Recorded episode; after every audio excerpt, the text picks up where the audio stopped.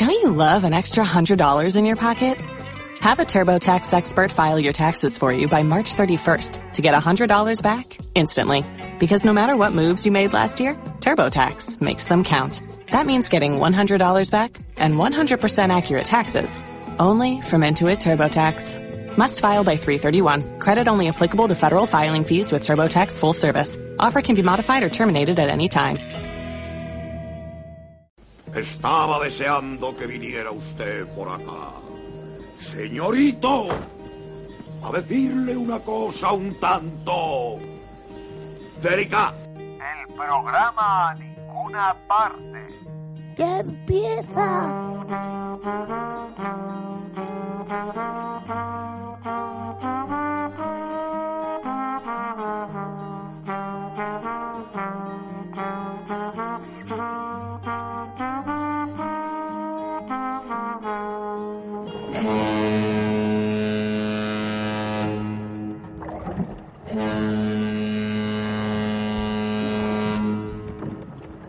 Estamos en el interior de un barco de carga que ha sido habilitado para que viajen pasajeros.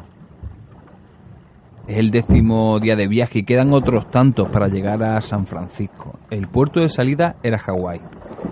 Un veinteañero se dirige a la zona del barco en la que viajan los portugueses del pasaje. Ha tenido suerte de que José y su familia abandonaran con él Hawái. Y también suerte de que sea una familia que tiene algunos libros y que lean en castellano. El personaje que nos ocupa es uno de los andaluces que llegó a la isla de Hawái en el Heliópolis, un barco que partió con mucha polémica desde Málaga para repoblar la isla con trabajadores blancos.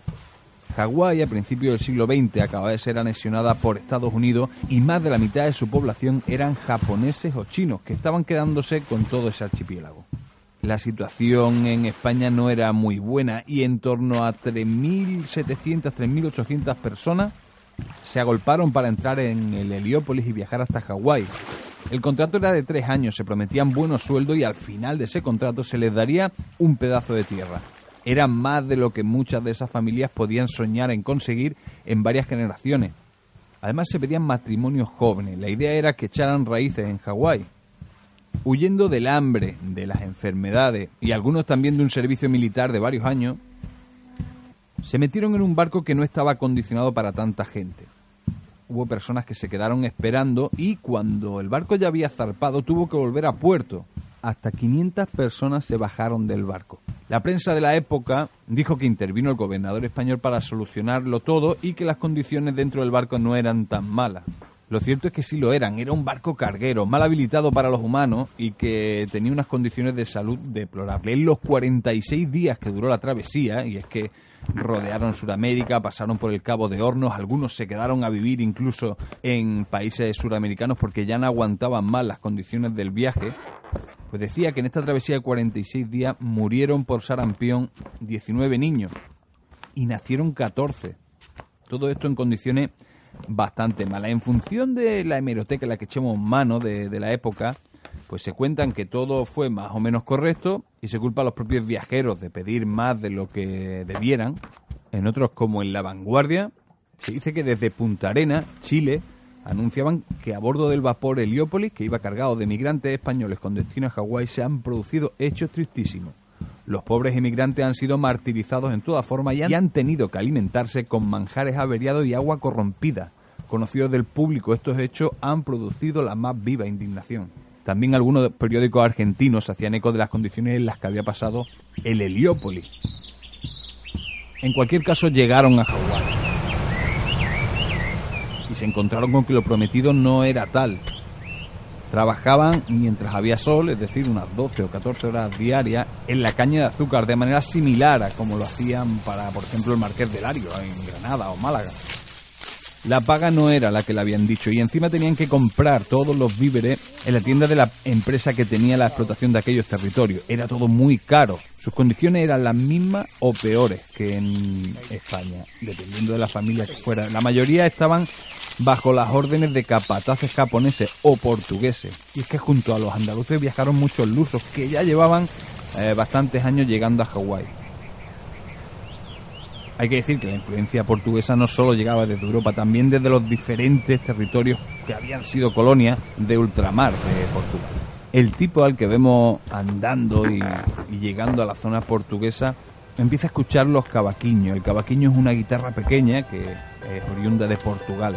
Es curioso, se podían ver los cavaquiños traídos por los portugueses en su emigración. Se podían contemplar otra especie de cavaquiños hechos de manera rudimentaria, que se llamaban ukeleles y que venían no solo de Hawái, sino de gente que procedía de otras islas del Pacífico. Sin duda el instrumento lo había expandido la colonización portuguesa. Además, por supuesto, algún español también llevaba su guitarra, bastante más grande y sonora.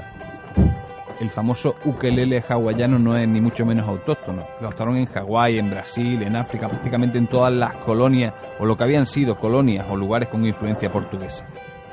Pero lo cierto es que la gente que hablaba inglés o la gente que no era ni portuguesa ni española le daba un sonido distinto, hacía todo más pausado, más tranquilo. A él le gustaba personalmente mucho más. Por eso ahora que se estaba metiendo en territorio portugués del barco, la música que hacían esos cavaquiños no acababa de tranquilizar. En cualquier caso, su objetivo era coger un libro. Esta vez le prestaron uno de los más nuevos de la colección de la Tierra a la Luna. Mientras vuelve a lo que él hubiese querido que fuese un camarote, sigue pensando en su plan hasta llegar a San Francisco. No ir en grupos era importante. Ya le habían dicho en el consulado que en ocasiones cuando se llegaban por cientos de personas de un mismo país, eh, podían llegar a deportarlos a Hawái o a España.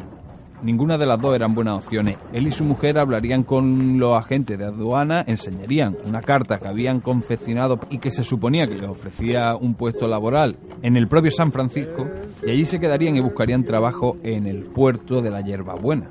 Así le habían dicho que lo llamaban antiguamente. En cualquier caso, para eso tenía que sobrevivir más de una semana en ese barco. El barco no es tan grande como el Heliópolis, pero la gente se sigue dividiendo por procedencia. Y por fin, esos cavaquiños, esas pequeñas guitarras suenan de una manera distinta, de una manera pacífica, le gusta decir a él. Y es que cambia mucho la manera de sentir la música de unas personas a otras y de unas culturas a otras también. Y a él le gusta, le relaja, es la nueva vida que tendrá que buscarse en San Francisco.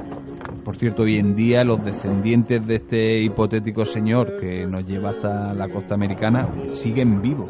Creo que antes de que deberíamos de llegar a San Francisco con nuestro protagonista, El programa Ninguna Parte.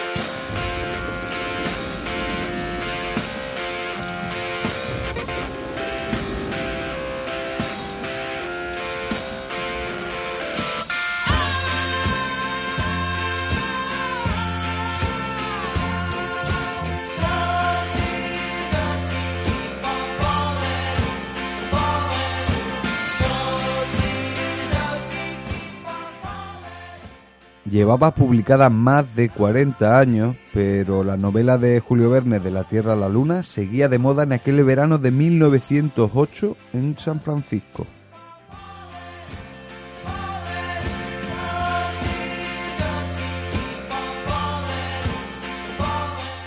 Aunque la ciudad seguía recuperándose del gran terremoto de 1906, el puerto de la Hierbabuena tenía un tráfico considerable. La destrucción casi absoluta le había dado a la ciudad una ganas de vivir inaudita. Se reconstruía por momentos, por semanas.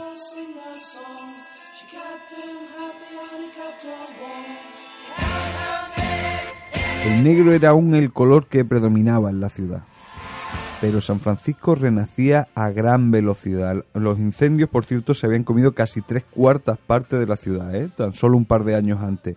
La bahía, que por entonces no llevaba ni un siglo independizada de España, se convertiría en una de las pocas ciudades en todo Estados Unidos que sobrevivió al crash del 29 y que no lo pasó del todo mal en la década de los años 30.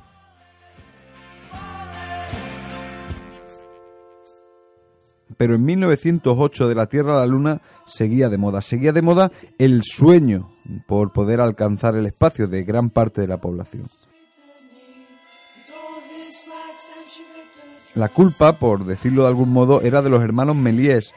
Su película de un, aproximadamente un cuarto de hora, El viaje a la luna, está inspirada directamente en la obra de Julio Verne y fue uno de los primeros grandes éxitos del cine, tanto que en muchos países pues fue recorriendo los pocos cinematógrafos que había por entonces fueron recorriendo las ciudades exhibiéndola. Y más de un siglo después se ha convertido en todo un símbolo del inicio, del arranque del cine de aventuras y ciencia ficción dio para mucho, dio para que hicieran segundas partes y para que la gente se inspirara en otras obras de Julio Verne. Así que el escritor estuvo también muy presente y todas sus ideas y toda su manera un poco de hacernos vivir las aventuras estuvieron muy presentes en el nacimiento del cine, allá en el inicio del siglo XX.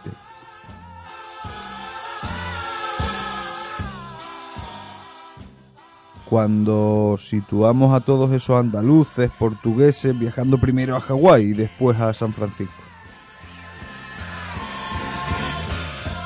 De ese propio San Francisco hay imágenes rodadas, la hemos colgado en nuestras redes sociales, están por YouTube, con que pongáis San Francisco 1906 de la ciudad eh, justo antes del terremoto. Se ve que es una ciudad próspera donde hay bastantes coches, recordemos que esto que no es algo común y bueno, es bastante curioso. Si os gusta la imagen antigua, seguro que vais a disfrutar con ella.